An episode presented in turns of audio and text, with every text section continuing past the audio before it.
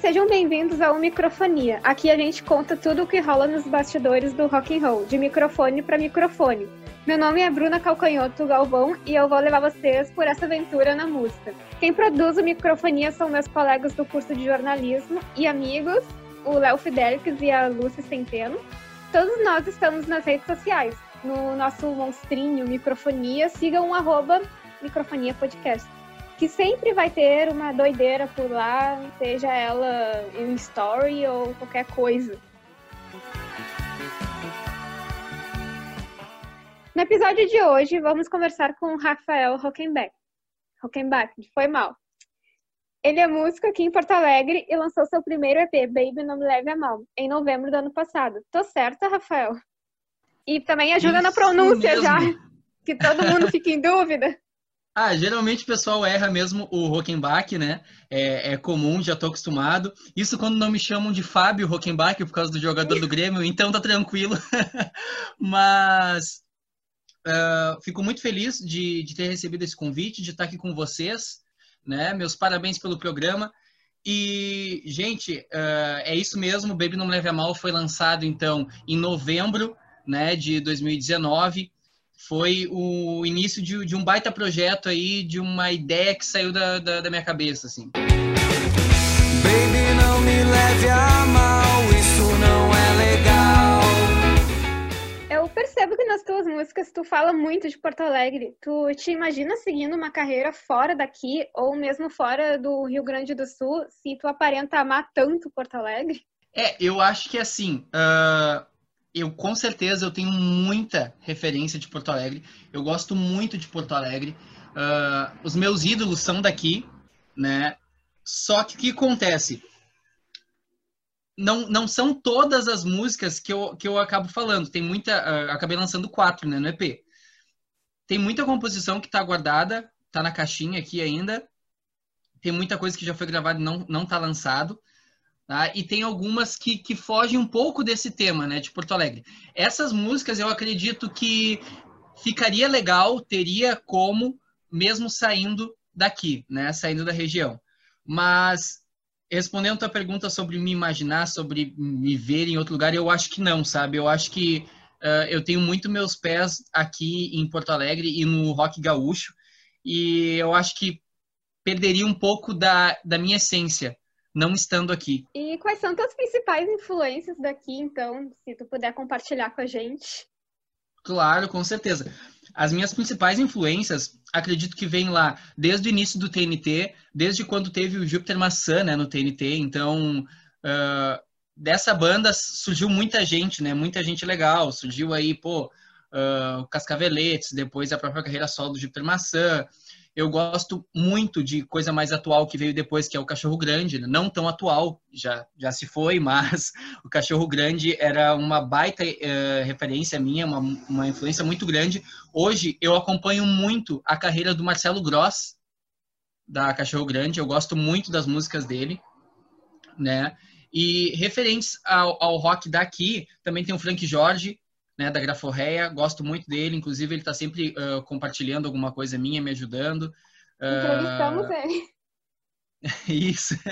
Nossa, ele é gente boa demais, assim, já trocou muita ideia comigo, principalmente sobre, sobre música. Outro cara que trocou muita ideia comigo uh, sobre música já foi o próprio Tchê Gomes, do TNT, né? Ele apresentei as músicas antes de lançar as músicas, ele foi um dos primeiros caras a ouvir antes de estar tá lançado. Ele ouviu na pré-mix as músicas e gostou bastante. Então, isso também são coisas que sempre dão um up na, na, na, nessa história né, de, de, de som e poder ter esse carinho assim de pessoas que tu gosta tanto. Uh, mas essas são as principais referências, com certeza. Tem também Bideobaldi, né? Uh, que a galera até fala que algumas composições minhas são têm alguma, alguma semelhança, mas basicamente é a galera daqui, é a galera rock and roll daqui da, da de Porto Alegre. E falando um pouco sobre teu EP, eu ouvi todo e eu amei, as músicas são ótimas. No início da tua carreira, tu imaginava o impacto que tem hoje? Nossa, isso foi uma coisa que eu tava conversando esse, esses tempos com o pessoal da banda, com todos os guris, né? Uh, porque o projeto leva o meu nome, mas eu não, eu não seria nada sem, sem os, os outros três caras comigo, que é o Yusuf Lima, o Andreto e o João Nol, né? João Nol na batera, Yusuf Lima no baixo e o Andreto na, na outra guitarra junto comigo. E a gente estava conversando sobre isso, que a gente não imaginaria que a gente teria conquistado tudo que a gente já conquistou, por exemplo, de equipamento nesse, nesse pouco tempo, sabe? Evolução de, de equipamentos, tanto de guitarras, baixo, instrumentos em geral, e também em, em feeling com a banda em si, né? E muito menos que a galera ia aceitar tão bem, porque o que acontece?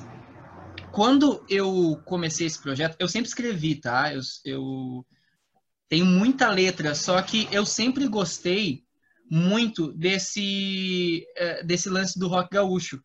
Só que as outras bandas que eu participava antes, eu era guitarrista. E eu seguia sempre em outra linha de, de som, nunca no que eu gostava. Né? E o que, que aconteceu? O que, que eu acabei fazendo? Uh, eu acabei saindo de todos os outros projetos e pensei assim, não, eu vou fazer o meu projeto, né? Eu vou seguir o que eu gosto, o que eu acredito. E eu não vou me preocupar se isso vai agradar ou não. Eu vou me preocupar a agradar a mim primeiro, ao meu gosto. E foi isso que a gente fez todos juntos, né? Foi nisso que a gente acreditou. Então, realmente, a gente não esperava que a galera ia né, compartilhar desse mesmo gosto com a gente.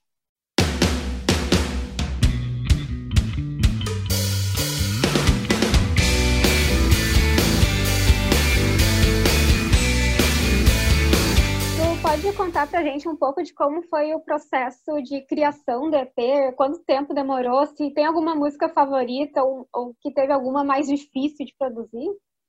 Claro, assim, uh, o processo do EP foi um pouco demorado, sim, por mais que eu estivesse indo gravar duas, três vezes na semana, assim, por. Acredito que eu ficava umas cinco horas dentro do estúdio, Uh, estúdio, inclusive, do meu grande querido amigo Vélez, Vicente, né? Vélez. Uh... Conheço. A gente, gravou, a gente gravou tudo lá.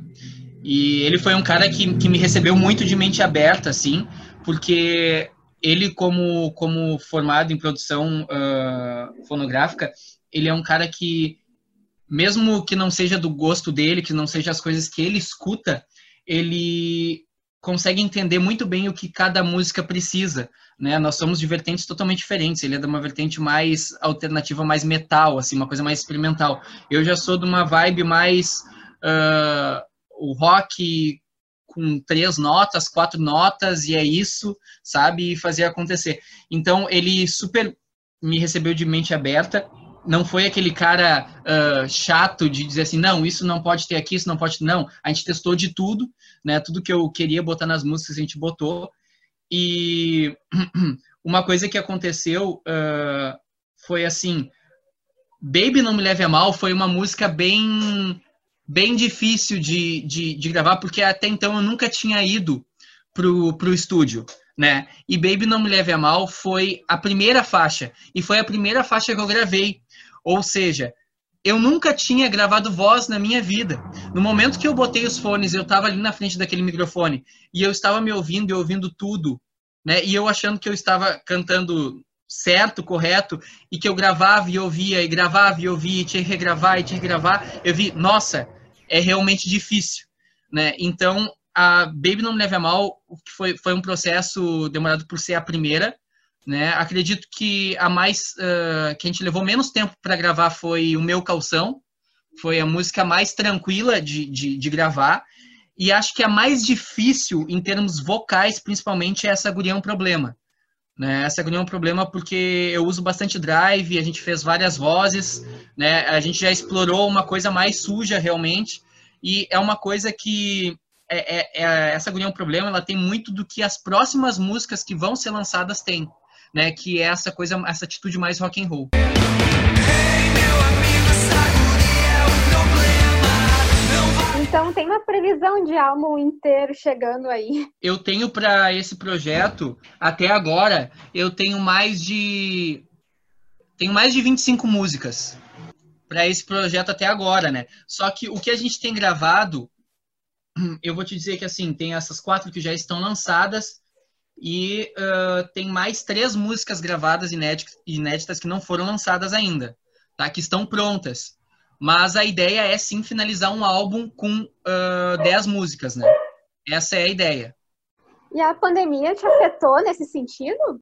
Olha, uh, com certeza afetou, porque ela estava tava sendo uma rotina, né, ir para o estúdio e por mais que uh, por último agora a gente tivesse dado um stand-by nessa, nessa, nessa coisa do estúdio, porque começou essa, essa coisa de a gente tocar e tocar e tocar e tocar e tá toda hora ensaiando, ensaiando, ensaiando e acabou que a gente deixou um pouco de ir tão frequente para o estúdio como a gente estava indo antes. Né? Só que quando veio essa, essa pandemia, a gente parou total, né? Porque o que acontece?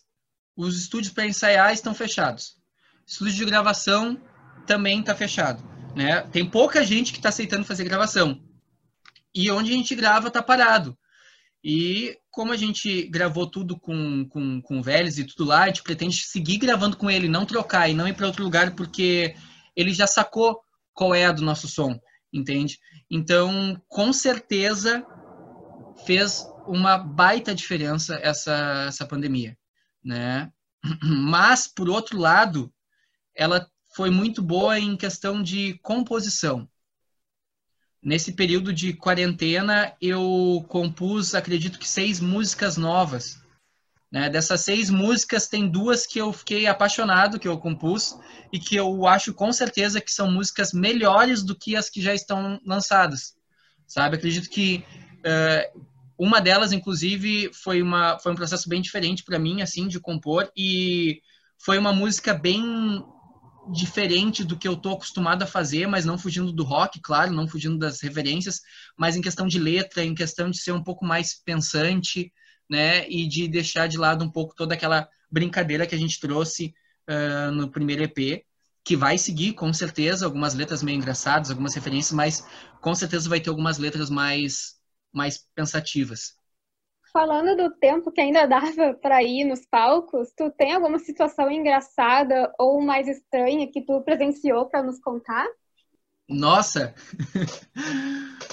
Eu acredito que sempre, todos os shows, a gente se diverte muito, sabe? A gente uh, brinca muito, a gente é muito descontraído no palco. Quando a gente sobe no palco, a gente não fica pensando aquela coisa, oh meu Deus, a gente não pode errar, a gente não pode isso, a gente não pode aquilo. Não, a gente deixa, deixa o momento levar, assim, sabe? E tenta aproveitar ao máximo. E aconteceram já algumas ocasiões, assim, engraçadas que uma delas foi um, um dos, dos últimos lugares que a gente tocou, tá? Um dos últimos lugares que a gente tocou, nós estávamos dentro da casa tocando e o João, baterista, estava é, quente, né? E o João, baterista, ele tem, ele tem muito a mania de trocar muito de roupa no meio do show. Ele, ele anda com muitos casacos e muitas roupas, então o figurino dele troca toda hora. E é uma coisa muito engraçada porque a gente nem vê ele trocando de figurino. Quando a gente vê, o João tá com outra roupa sabe? A gente não sabe nem em que momento ele trocou. E numa dessas, ele estava suando muito, estava com muito calor, e ele tirou a, a, a camisa. E tá, a gente seguiu tocando, né? E daqui a pouco, no meio de uma música, veio um, um garçom do local, chegou no meu ouvido e falou assim: pede pro teu baterista botar a camisa agora. Sabe? E eu pensei assim, putz, como é que eu vou fazer isso, né? Porque a gente, tava, a gente não parou de tocar, ele chegou no meu ouvido para falar isso e a gente tava, seguiu tocando, né? E aí é uma coisa engraçada que, assim, a gente se conhece já só no olhar, sabe? Porque eu olhei pro João e o João mexeu a boca para mim como se desse para entender a camisa, né? E eu balancei a cabeça e ele já entendeu e depois ele já botou a camisa e ficou tudo ok. Teve uma outra situação que foi no último show que a gente fez, tá? que foi numa praça, que o, o correto era. A gente estava fazendo a abertura de um, lançamento de um filme na praça para a prefeitura e tal. E o, o combinado era meia hora para a gente tocar. Era só uma abertura, sabe? Meia hora. E a gente não, a gente não fez setlist para esse show. A gente decidiu assim, cara, vamos ver o que, que acontece se a gente não levar nenhuma ordem de música para tocar e se a gente deixar as ideias vir na hora. A gente tocou meia hora e quando a gente tocou meia hora eu olhei pro pessoal da organização e o cara da organização fazia para mim um sinal de um, dizendo toquem mais uma. E daí a gente tocou mais uma. Daí depois ele falou, toca mais uma. Daí a gente tocou mais uma. Daqui a pouco ele falou, toca mais duas. A gente seguiu tocando. Era pra gente tocar meia hora, a gente acabou tocando uma hora e vinte de show.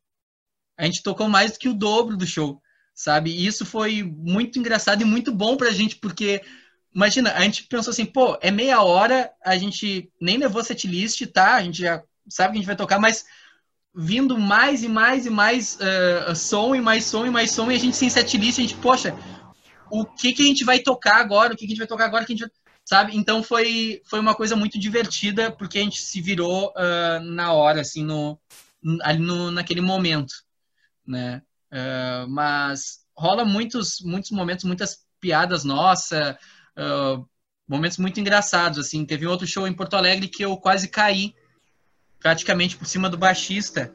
Eu derrubei a paleta no chão, porque uma coisa eu aprendi e eu não faço nunca mais, não se passa creme no cabelo para ir tocar, porque quando a gente começa a suar, se tu passa a mão no cabelo, o creme fica na mão e a paleta começa a escorregar. Então, eu tava tocando e a paleta escorregou da minha mão, caiu no chão, e eu pensei assim, poxa, tá, vou pegar a paleta, né? Só que era um solo mais rápido, uma música mais, mais uh, rápida. Se eu não me engano, era até essa guria um problema. E eu fui me abaixar para pegar a paleta e não conseguia, e não consegui pegar. E eu tropecei, eu quase caí por cima do Yusuf, né? Mas daí, uh, inclusive eu tenho um vídeo disso, eu não botei em nenhuma rede social ainda, mas eu tenho um vídeo desse momento. Eu vou postar uma hora dessas pra galera. E eu consigo pegar a paleta e voltar no tempo do solo certo. Parece que foi uma sensação de, meu Deus, tudo vai dar errado e daí tudo deu certo, sabe? Então foi um momento que coração bateu mais, mais forte ali, foi muito engraçado. Depois os guris até falaram sobre isso. Segue no compasso e descompasso desse som. Tenta sentir algum sentimento bom. Falando de músicas de novo, tu pode dizer de onde vem tua primeira ideia ao escrever elas, além de Porto Alegre? Acho que, primeiro de tudo, cada uma das músicas elas tem uma, uma história real. Todas elas. Essa Guria um Problema é uma história real. Uh, o meu calção é uma história real. Baby Não Me Leve a Mal é uma história real também. Uh, e Tempo Bom também é uma história real. Todas as quatro ali são, são histórias reais, coisas que já aconteceram comigo, que eu já, já vivi. Vou te dar um exemplo. O meu calção foi de uma vez que eu realmente perdi o calção que eu gostava muito, que eu gostava muito na casa de, de, de alguém, e eu nunca mais achei. E eu tentei procurar por toda a casa, tentei perguntar para as pessoas que eu achei que tinha ficado e, e nunca mais achei esse calção. Uh, essa guria é um problema. Era uma, era uma menina que. Isso é da época do ensino fundamental, só para ter noção. Eu tenho letras bem antigas que eu vou alterando e, e modificando, melhorando, tá? Uh, mas eu, é porque eu escrevo desde os meus 13 anos. Então, eu tô com 23 agora, né? Então faz 10 anos já que, que eu escrevo. Essa Agonia Problema era uma história de uma menina no ensino fundamental que todo mundo já conhecia, que tinha fama de, de não querer é, namorar e ficar com, com os meninos. E tá, tudo bem, nenhum problema nisso. Mas o único problema, na verdade, não é, não é que a guria seja o problema. O problema era o rapaz que acabou se apaixonando por ela e não entendeu que ela não queria nada. Então, por isso que é Rei Meu Amigo, essa guria é um problema, né? Não vale nada, ela tá só pelo esquema. O refrão da música diz que Rei Meu Amigo, essa guria é um problema, não vale nada, ela tá só pelo esquema. Porque, na verdade, é uma brincadeira uh, com aquele meu amigo que acabou se apaixonando por essa guria que nunca quis nada com ele, e que ela era assim só, né? Então, vem muita ideia de, de histórias que, que eu vivi, que eu vivo, e às vezes vem até relações de, de conhecidos meus que me contam uma história, alguma coisa, e nossa, eu podia escrever sobre isso. Né? Então, as músicas acabam surgindo assim, acabam surgindo do nada. Né? Uh, Baby Não Me Leve a Mal foi um momento meu, de um relacionamento meu, que eu digo, mas se você quiser vir comigo, peço por favor, assuma o risco e não me leve a mal, né, para dizer para aquela pessoa que não é por mal as coisas que eu falo ou que eu faço, mas que, por favor, se ela quer ficar comigo, que ela assuma esse risco. Então, as músicas todas elas têm, têm um pouco de, de verdade. Claro que tem algumas coisas que a gente acaba alterando, né, para deixar mais bonito e tal, mas sempre tem uma verdade por trás das músicas. Já teve pessoas que chegaram e tipo, com aquele ditado, a carapuça serviu, e na verdade nem era para essa pessoa essa música? Sim, uh, essa guria um problema é uma delas. Essa guria um problema eu acho que é, é a mais clássica do, do, do, da galera vir e dizer, e não só a galera vir dizer assim, nossa, uh, é, essa música serve para mim, como as pessoas dizerem, falar para mim assim, até aconteceu essa semana, uh, alguém uh, indicou essa música para uma menina que estava pedindo músicas de rock e tal, novas, e essa pessoa depois me marcou e veio me dizer assim: Nossa, eu vou ter que mandar essa música para alguns amigos. Bem assim. Então, ou seja, uh, acaba que serve a carapuça em algumas pessoas e algumas pessoas sempre reconhecem que, nossa, eu tenho uma pessoa que, que é assim. Isso aconteceu também num, numa situação que eu estava bem no início das gravações e eu estava voltando de Uber e eu conversando com o Uber, comentei que eu estava no estúdio gravando, e ele me pediu para ver o que estava sendo gravado e tal, né? Queria conhecer. E eu mostrei Baby Não Me Leve Mal para ele, ele disse: "Nossa, cara, isso parece o meu relacionamento". Ou seja, é, é muito legal, muito legal isso de, de receber da galera, né? Esperar todos os dias algo que não vai acontecer. E o que tu sente falta na cena de rock hoje, sendo no Rio Grande do Sul ou fora também? No Rio Grande do Sul, eu tava sentindo falta de uma coisa que na verdade eu nunca tive, mas que eu sempre ouvi falar, que foi aquela vibe realmente dos anos 80, anos 90, onde tiveram essas bandas antigas realmente que tinha muita gente apoiando a cena, que tinha uma rádio apoiando, que, pô, a Ipanema apoiava total isso, né? Uh, e tinham pessoas que acreditavam muito nisso, sabe? E pessoas que uh, estavam nos lugares certos e botavam a mão no fogo por isso, sabe? Então essa cena ela era muito mais acreditada, né, por outras pessoas.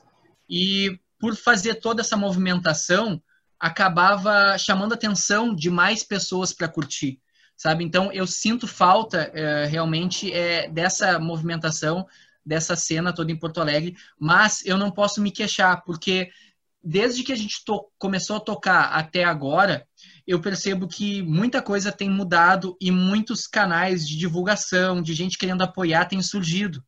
Né? Eu posso citar aí vários, eu posso estar citando aqui vocês, eu posso citar o Minuto do Rock, eu posso eu citar o parte também. É, exato. Eu posso citar também o Território Autoral, a Dart Mista, eu posso citar, nossa, vários uh, espaços, a Barulho Poa, né, que foi uma, uma das primeiras a, a nos apoiar. Tu vai ver, e é sempre uma gurizada, né, dos seus vinte e poucos anos, querendo fazer alguma coisa, querendo uh, trazer isso de volta.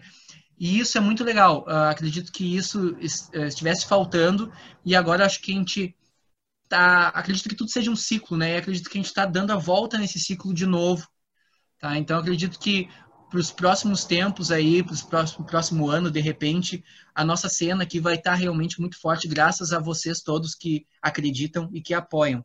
Agora, para se falar na parte uh, a nível Brasil, eu acho que a nível Brasil tá faltando espaço. Tá faltando espaço para o rock, tá? Principalmente. Porque, mas como eu te disse, eu acredito que tudo sejam ciclos, né? E todo ciclo uh, tem um fim, todo ciclo ele, ele, ele se renova, né? E acredito que isso que está na mídia hoje tocando já está chegando ao fim, porque já faz alguns anos que, que, que tá tocando esse tipo de música, então tá na hora de, de renovar novamente de trazer coisas novas, estilos novos, ou de repente voltar tudo de novo. Né? Então, acredito que a nível Brasil esteja faltando espaço. E tu acredita que ainda há muita síndrome de vira-lata, pessoas daqui que não apoiam o som local, mas que babam o ovo dos artistas internacionais? O que tu acha disso? Acredito bastante nisso. Não só acredito, como sei que existem bandas que dão valor total e se espelham total no, no som de, de, de caras gringos, né? De bandas que são minhas referências também, e acabam esquecendo que são brasileiros, né? Acabam esquecendo que uh, a, a galera aqui, a maior parte escuta som em português e, claro, a gente sempre gosta daqueles grandes nomes que são das músicas referências que são em inglês, que são conhecidas, que são clássicos, né? A gente não tem como negar isso. Mas, cara, por que não criar uma referência de, de música com letra em português? Entende? Por que ficar pagando pau? Por que ficar admirando só isso e, e chamar atenção somente para essa parte gringa, se a gente pode, de repente, estar deixando de produzir uma referência nossa? Entende? Quando tu tá fazendo uma música em inglês, tu tá deixando de poder produzir um som muito massa em português que também vira uma referência. Então a gente tem que acreditar nisso. Né? Acho que uh, tem com certeza essa galera aí que paga super pau para gringo. Não acho errado pagar pau para gringo, mas eu acho que nós temos que pagar pau para os nossos também. Tu pode recomendar alguma banda ou som da galera daqui para o pessoal conhecer? Como vocês sabem, uh, o Yusuf é, toca comigo na banda, né? É meu, meu baixista. E ele, ele é vocalista em outra banda, que é uma banda sensacional. É uma pegada rock, bossa nova, 9 MPB, é Sofá Jato, o nome da banda. E eles são sensacionais, estão em processo de, de gravação de disco, inclusive, mas já tem coisas lançadas. O baterista que toca comigo, o João, ele faz parte de uma banda que se chama Antiquados, que é aqui de Porto Alegre, que eles têm um som numa pegada meio groove, meio funkeado, assim, bem, bem na pegada Cara, eles misturam tanto som assim nessa, nessa pegada que eu não, não saberia nem dizer uma referência, mas me lembra muito os sons mais pegados do Tim Maia, por exemplo, uh, Ed Mota, essa, essa pegada assim, é um som classudo, assim, eu acho muito massa. E o vocalista deles é um cara muito bom que canta em coral há, há anos, que é o Marcito, conhecido como Marcito da Viola, né? Gosto muito deles também, eles estão para lançar um, um álbum e não sei quando, mas fiquem ligados nas, nas redes, que é Antiquados Banda e a outra é Sofá Jato, que vem só coisa boa por aí desses dois. E depois tem mais uma galera, mais uma galera, né, uh, que, que tá fazendo parte da cena aí, que, que faz rock and roll, que toca, que tá nos eventos, né, tem muita banda uh, querendo, querendo fazer algo diferente aí por, por Porto Alegre. Cai telhas acima num piscar, se perde a rima quando você vem chegando, faz meu corpo sambar. Falando de novo das músicas que tu cria, quando tu tinha 13 anos, essas músicas, tu já usou alguma delas sem alguma. sem alteração? Sem alteração. Sem alteração, não. Não porque eu acredito que assim, tudo é um, é um processo e a gente está sempre em evolução, né? E o que, que acontece? Quando a gente escreve a primeira vez, tem música que sai pronta, né? Tem música que tu escreve super rápido e ela já tá pronta, ela já vem com os acordes. Isso aconteceu com Baby Não Me Leve Mal, por exemplo, tá? Baby Não Me Leve Mal, eu tava na rua e me veio o ritmo na cabeça do nada. Do nada sabe? E eu comecei a cantar lá, eu tava voltando, uh, na época eu trabalhava perto, próximo de casa, e eu tava vindo para casa pro meu intervalo, e me veio aquele ritmo na cabeça, eu cheguei em casa, eu tive que sentar e escrever, e saiu Baby Não Me Leve a Mal. Eu tenho a mania sempre, inclusive, é comum isso de vir, vir ideias para mim na rua, de principalmente melodia. Eu tenho isso tudo gravado no, no gravador do celular, só eu cantarolando os ritmos das músicas. Isso é um registro muito legal que eu tenho de, do, do, processo de como surgiu as músicas, assim. Acredito que, como eu estava te falando, a gente sempre está em evolução e tem algumas músicas que a gente escreve num dia, termina no outro, ou que começa de manhã e termina de noite, e às vezes, é, claro, com pausas, não em cima o dia inteiro, mas às vezes tu pega na outra semana e tu já pensa assim, não, bah, isso aqui vai ficar mais legal aqui, aqui ficaria mais legal isso, isso, isso, sabe? Então, esse processo, ele meio que ele vai evoluindo, ele vai se modificando. Às vezes a gente mesmo acaba estragando uma coisa que está boa. Por exemplo, tá? Tem um processo, a gente já fez, já está pronto, aí tu pega na outra semana e diz, ah, não, mas isso aqui já não está legal, eu quero assim. Mas quando na verdade estava bom já e a gente acaba estragando. Então tem eu tenho muito cuidado com esse processo. Uh, muita coisa eu acabei modificando e acabou se perdendo. Hoje eu procuro já não modificar mais tanto as coisas, porque para deixar ela realmente como nasceu. Só que as antigas realmente eu modifiquei muitas. Eu tenho muita coisa escrita ainda antiga que está salvo num, num HD. Deve ter, nossa, sei lá quantas letras. Muita letra nem combina com esse projeto que eu estou fazendo, porque como eu gosto de escrever bastante, tem muita coisa que às vezes não casa, então eu, eu deixo guardado para, sei lá, um outro projeto ou para uma outra pessoa, dar essa música de presente, não sei, mas ela fica ali guardada e eu junto somente as que casam, né, entre si. Ah, muito obrigada pela entrevista. A gente vai ter que encerrar porque o tempo é curto, infelizmente. Mas tu quer deixar teus contatos aqui para a galera? Claro. Primeiramente, eu quero agradecer de novo a vocês por esse espaço. Muito obrigado, parabéns pelo programa. Muito sucesso para vocês e eu acredito que muita gente vai vir aqui ainda. Isso estava uh, precisando, que, como a gente falou agora, falta pessoas que acreditem e vocês acreditam, então falta mais pessoas como vocês. Eu vou deixar aqui meus contatos. É Rafael Rockenbach, Rafael com PH, tá? Não se esqueçam, Rafael com PH, R-A-P-H-A-E-L. Rockenbach é meio difícil escrever, mas se tu botar Rafael Rock, já vai preencher. O Google é muito inteligente, ele já vai entender. Então, fica bem fácil de achar. Eu, em todos os lugares é Rafael Rockenbach, apenas Rafael Rockenbach. Spotify, YouTube, Instagram, Facebook. A gente te agradece. Muito sucesso para ti nessa carreira. Muito obrigado, pessoal. Muito obrigado. Sucesso para nós todos, então. É. E é isso aí. Vamos dar ali Porto Alegre. Galera, vocês são demais. Obrigada por nos acompanharem até aqui e fiquem ligados que o rock nunca vai morrer. E sério, gente, tem muita coisa bacana na cena local e a gente vai tentar apresentar tudo isso para vocês aqui no Microfonia, de microfone para microfone. Sigam para nos ver. Nosso Instagram é @microfoniapodcasts e estamos sempre postando novidades. No meu perfil também sempre tem coisa nova. Procurem arroba Bruna R. Galvão para verem minhas loucuradas.